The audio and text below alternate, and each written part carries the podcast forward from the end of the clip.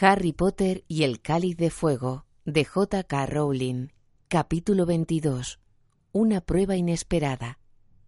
Potter. Wesley. ¿Queréis atender? La irritada voz de la profesora McGonagall restalló como un látigo en la clase de transformaciones del jueves y tanto Harry como Ron se sobresaltaron. La clase estaba acabando. Habían terminado el trabajo. Las gallinas de Guinea, que habían estado transformando en conejillos de Indias, estaban guardadas en una jaula grande colocada sobre la mesa de la profesora McGonagall. El conejillo de Neville todavía tenía plumas, y habían copiado de la pizarra el enunciado de sus deberes. Describe, poniendo varios ejemplos, en qué deben modificarse los encantamientos transformadores al llevar a cabo cambios en especies híbridas. La campana iba a sonar de un momento a otro, cuando Harry y Ron, que habían estado luchando con dos de las varitas de pega de Fred y George a modo de espadas, levantaron la vista. Ron sujetaba un loro de hojalata y Harry una merluza de goma. Ahora que Potter y Wesley tendrán la amabilidad de comportarse de acuerdo con su edad, dijo la profesora McGonagall, dirigiéndoles a los dos una mirada de enfado cuando la cabeza de la merluza de Harry cayó al suelo, súbitamente cortada por el pico del loro de hojalata de Ron. Tengo que deciros algo a todos vosotros. Se acerca el baile de Navidad.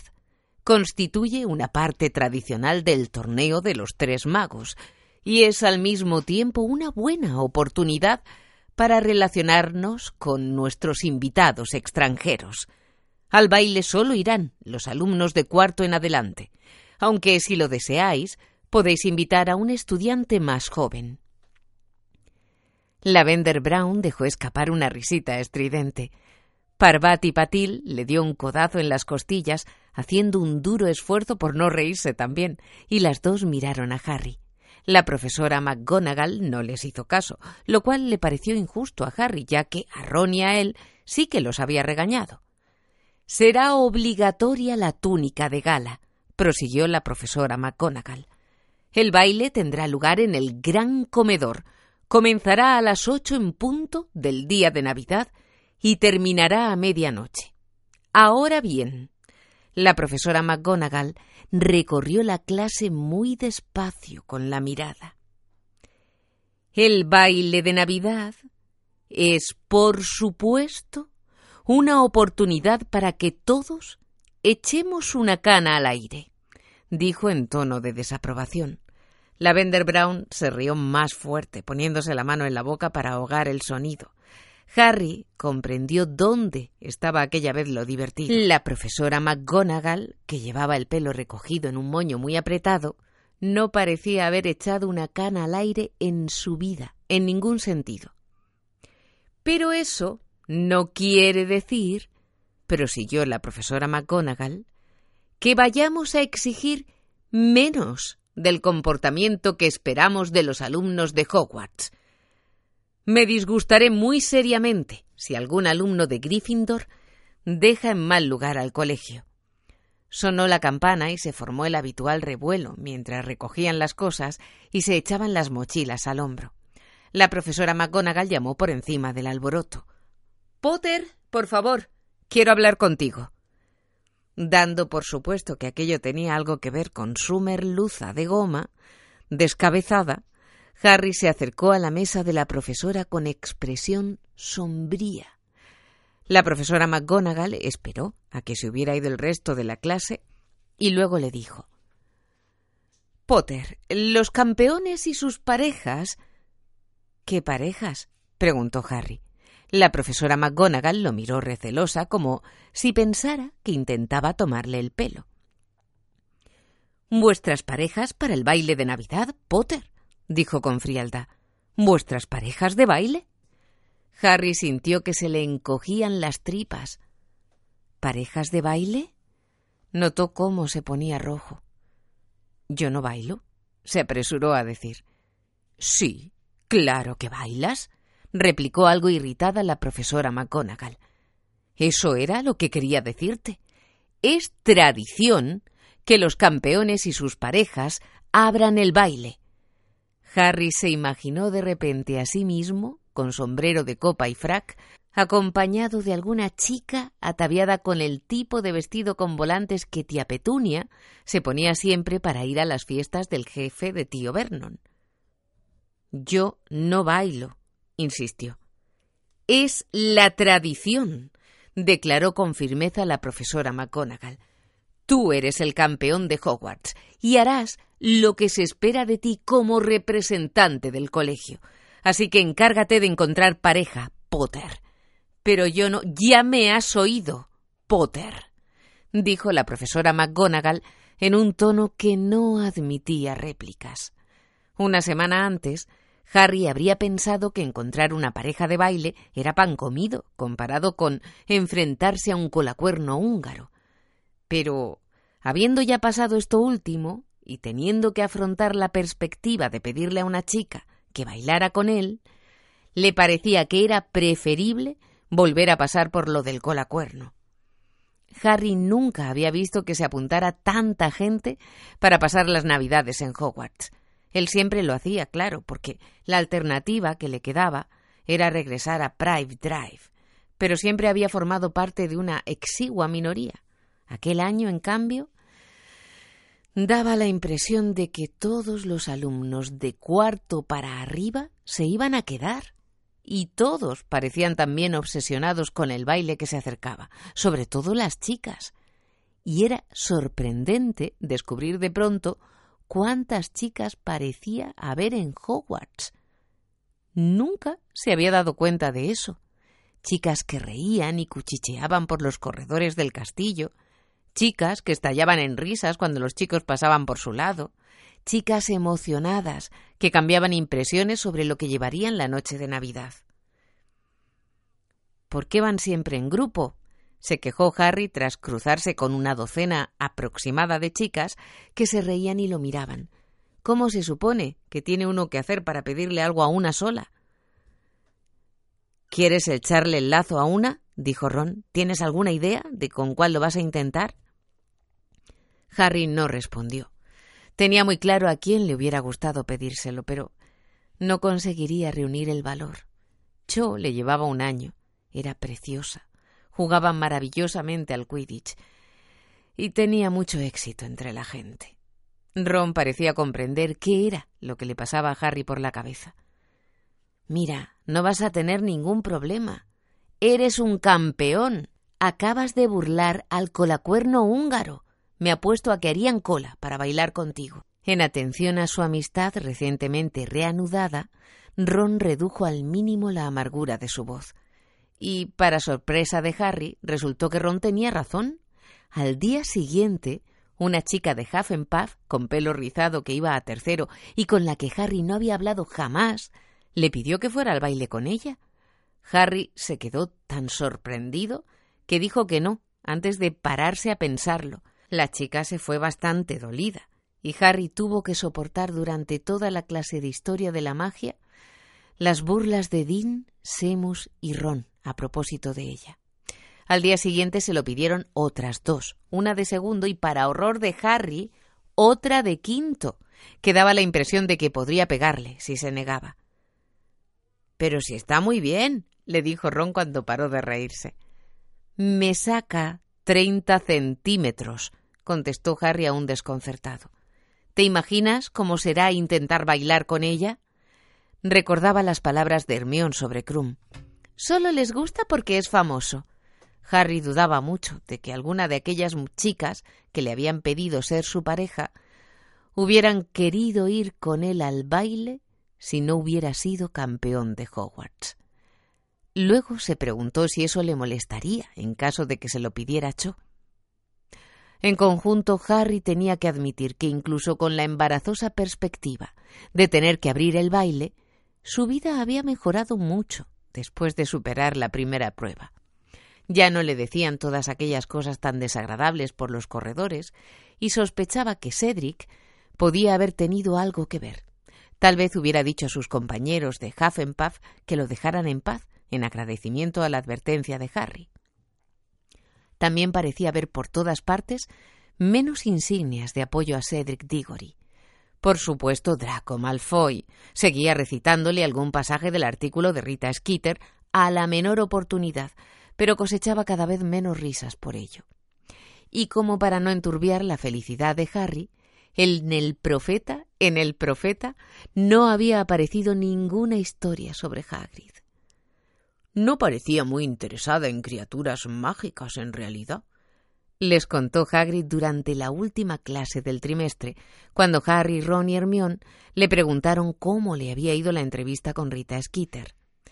Para alivio de ellos, Hagrid abandonó la idea del contacto directo con los escregutos, y aquel día se guarnecieron simplemente tras la cabaña y se sentaron a una mesa de caballetes a preparar una selección de comida fresca con la que tentarlos.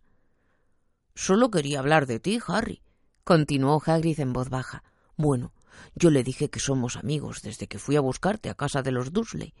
¿Nunca has tenido que regañarlo en cuatro años? me preguntó. ¿Nunca le ha dado guerra en clase? Yo le dije que no. Y a ella no le hizo ninguna gracia.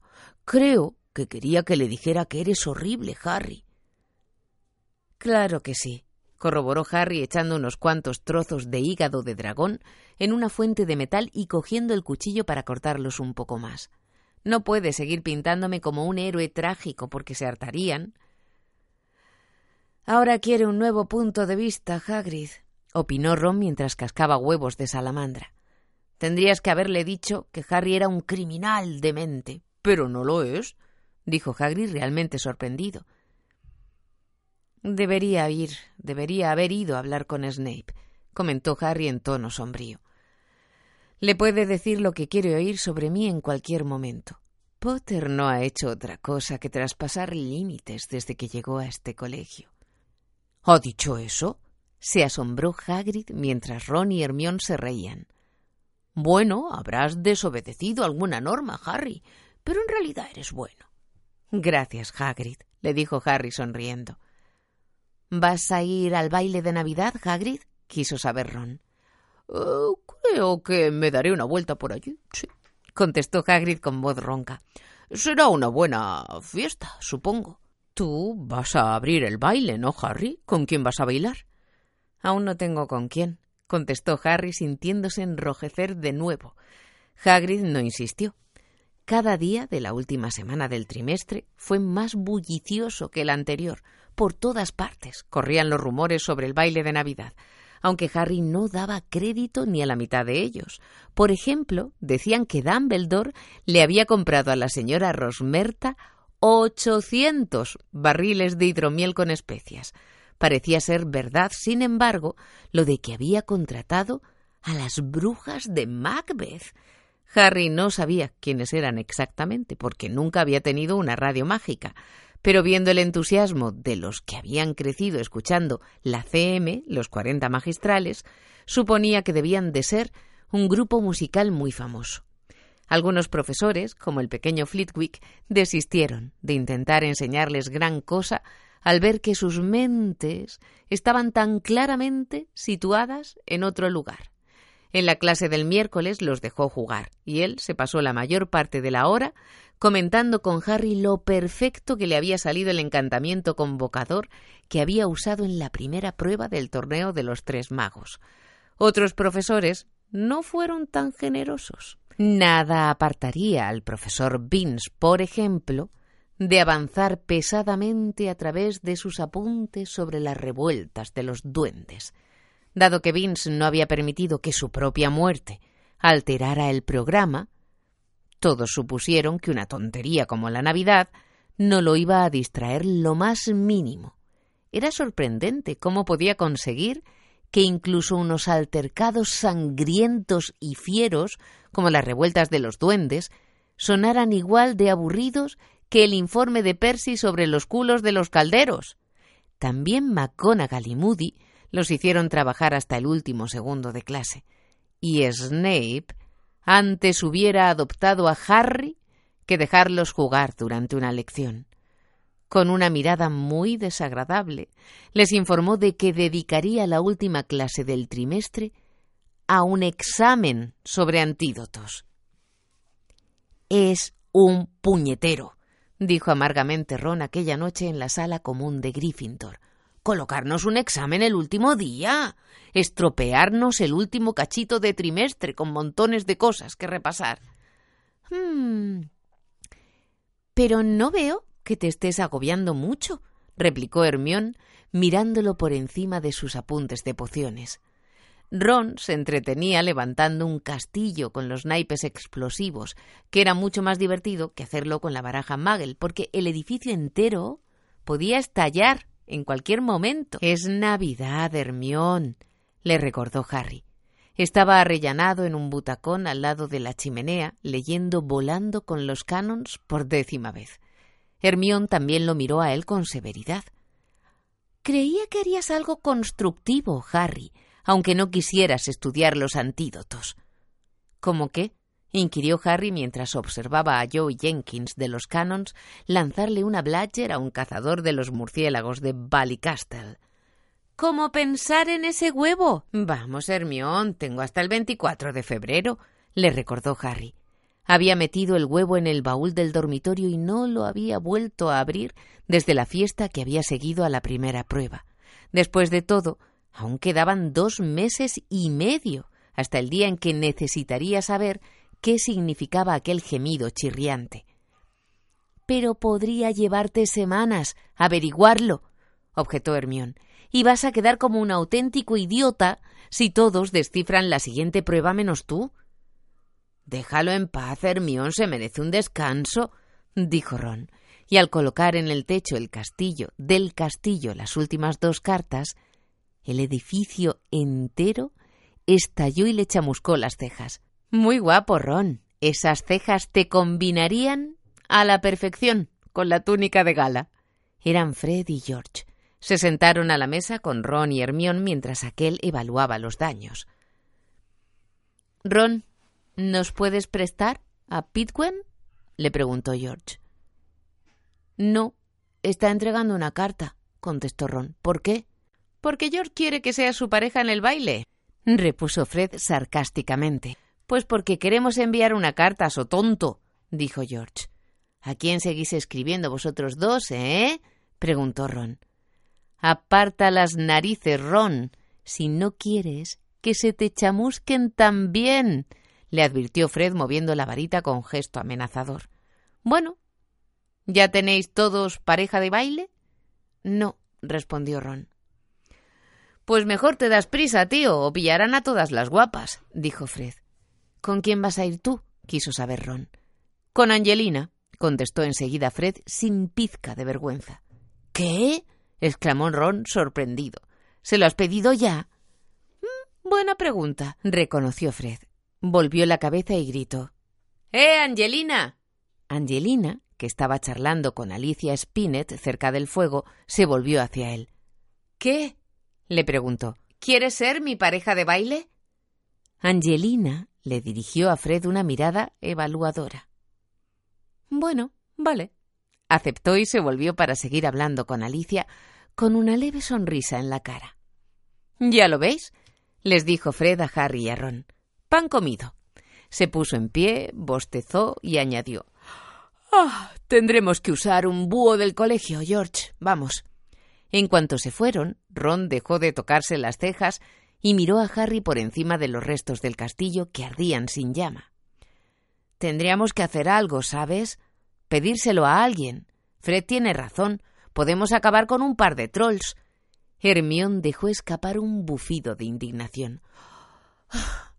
¿Un par de qué? ¿Perdona? Bueno, ya sabes, dijo Ron encogiéndose de hombros. Preferiría ir solo que con. Elois Mitchen, por ejemplo. Su acné está mucho mejor últimamente y es muy simpática. Tiene la nariz torcida, objetó Ron. Ya veo, exclamó Hermión enfureciéndose. Así que, básicamente, vas a intentar ir con la chica más guapa que puedas, aunque sea un espanto como persona. Bueno, sí, eso, eso suena bastante bien, dijo Ron. Ah, me voy a la cama, espetó Hermione y sin decir otra palabra salió para la escalera que llevaba al dormitorio de las chicas. Deseosos de impresionar a los visitantes de Boxbaton y Durftran, los de Hogwarts parecían determinados a engalanar el castillo lo mejor posible en Navidad. Cuando estuvo lista la decoración, Harry pensó que era lo más sorprendente que había visto nunca en el castillo. A las barandillas de la escalinata de mármol les habían añadido carámbanos perennes. Los acostumbrados doce árboles de Navidad del gran comedor estaban adornados con todo lo imaginable, desde luminosas vallas de acebo hasta búhos auténticos, dorados, que ululaban y habían embrujado las armaduras para que entonaran villancicos cada vez que alguien pasaba por su lado. Era impresionante oír a Deste Fideles cantado por un yelmo vacío que no sabía más que la mitad de la letra. En varias ocasiones, Filch, el conserje, tuvo que sacar a Pips de dentro de las armaduras, donde se ocultaba para llenar los huecos de los villancicos con versos de su invención, siempre bastante groseros. Y Harry aún no había invitado a Cho al baile. Él y Ron se estaban poniendo muy nerviosos, aunque, como Harry observó, sin pareja, Ron no haría tanto el ridículo como él, porque se suponía que Harry tenía que abrir el baile con los demás campeones. Supongo que siempre quedará Mirti la llorona, comentó en tono lúgubre, refiriéndose al fantasma que habitaba en los servicios de las chicas del segundo piso. Tendremos que hacer de tripas corazón, Harry, le dijo Ron el viernes por la mañana, en un tono que sugería que se proponían asaltar una fortaleza inexpugnable. Antes de que volvamos esta noche a la sala común, tenemos que haber conseguido pareja, ¿vale? Ah, vale, asintió Harry. Pero cada vez que vio a Cho aquel día, durante el recreo y luego a la hora de la comida, y una vez más cuando iba a Historia de la Magia, estaba rodeada de amigas. Es que no iba sola a ninguna parte. Podría pillarla por sorpresa de camino a los servicios, pero no. También a los servicios iba acompañada de una escolta de cuatro o cinco chicas. Además, si no se daba prisa, se adelantaría algún otro. Le costó concentrarse en el examen de antídotos, y por eso se olvidó de añadir el ingrediente principal, un benzoar, por lo que Snape le puso un cero pero no le preocupó. Estaba demasiado absorto reuniendo valor para lo que se disponía a hacer. Cuando sonó la campana, cogió la mochila y salió corriendo de la mazmorra. ¡Nos vemos en la cena! les dijo a Ron y a Hermión y se abalanzó escaleras arriba. Solo tendría que preguntarle a Cho si podía hablar con ella. Eso era todo. Se apresuró por los abarrotados corredores en su busca. Y, antes incluso de lo que esperaba, la encontró saliendo de una clase de defensa contra las artes oscuras. Eh, Cho, ¿podría hablar un momento contigo? Tendrían que prohibir las risas tontas, pensó Harry furioso, cuando todas las chicas que estaban con Cho empezaron a reírse. Ella, sin embargo, no lo hizo. Claro, dijo, y lo siguió a donde no podían oírlo sus compañeras de clase. Harry se volvió a mirarla y el estómago le dio una sacudida como como como si bajando una escalera se hubiera saltado un escalón sin darse cuenta. balbuceó. No podía pedírselo, no podía, pero tenía que hacerlo. Cholo miraba y parecía desconcertada. Se le trabó la lengua. ¿Quieres beber al maile conmigo? ¿Cómo? dijo Cho. ¿Que querrías venir al baile conmigo? le preguntó Harry. ¿Por qué tenía que ponerse rojo? ¿Por qué? Ah. Exclamó Cho, y se puso roja, ella también. Ay, Harry, lo siento muchísimo. Y parecía verdad. Ya me he comprometido con otro. Ah, dijo Harry. Qué raro. Un momento antes las tripas se le retorcían como culebras, pero de repente parecía que las tripas se hubieran ido a otra parte. Bueno, no te preocupes, añadió. Lo siento muchísimo, repitió ella. No pasa nada, aseguró Harry. Se quedaron mirándose, y luego Cho dijo Bueno. Sí, contestó Harry. Bueno, hasta luego. Se despidió Cho, que seguía muy colorada. Sin poder contenerse, Harry la llamó. ¿Con quién vas? Con Cedric, dijo ella. Con Cedric Diggory. Ah, bien, respondió Harry, y volvió a notar las tripas. Parecía como si durante su breve ausencia hubieran ido a llenarse de plomo. Olvidándose por completo de la cena, volvió lentamente a la torre de Gryffindor, y la voz de Cho le retumbó en los oídos con cada paso que daba. Con Cedric, con Cedric Diggory. Cedric había empezado a caerle bastante bien, y había estado dispuesto a olvidar que le hubiera ganado al Quidditch, y que fuera guapo, y que lo quisiera todo el mundo, y que fuera el campeón favorito de casi todos. Pero en aquel momento comprendió que Cedric era un guapito inepto que no tenía bastante cerebro para llenar un dedal. Luces de colores, le dijo a la señora gorda con la voz apagada. Habían cambiado la contraseña el día anterior. Sí, cielo, por supuesto, gorjeó ella, acomodándose su nueva cinta de oropel al tiempo que lo dejaba pasar. Al entrar en la sala común, Harry miró a su alrededor y, para sorpresa suya, vio que Ron estaba sentado en un rincón alejado, pálido como un muerto. Ginny se hallaba sentada a su lado hablando con él en voz muy baja. ¿Qué pasa, Ron? dijo Harry al llegar junto a ellos. Ron lo miró con expresión de horror. ¿Por qué lo he hecho? exclamó con desesperación.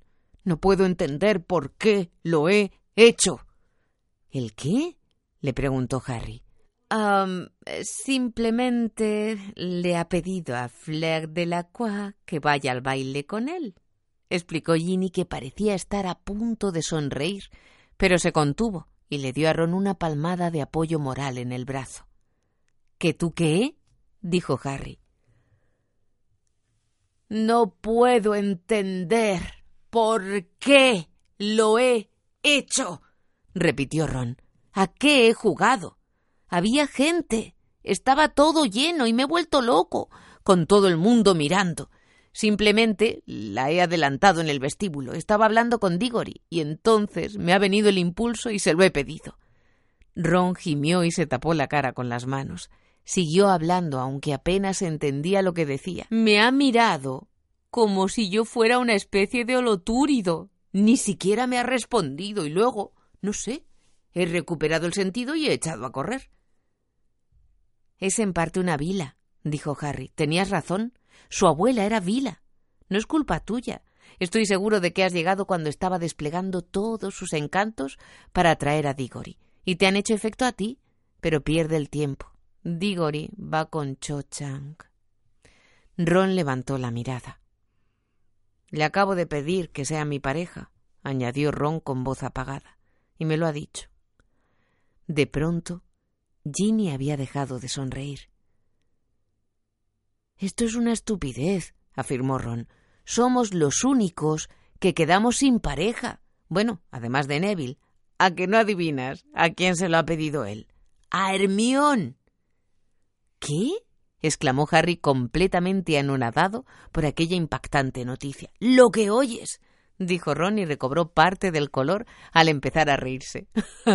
Me lo ha contado después de pociones. Dice que ella siempre ha sido muy buena con él, que siempre lo ha ayudado con el trabajo y todo eso.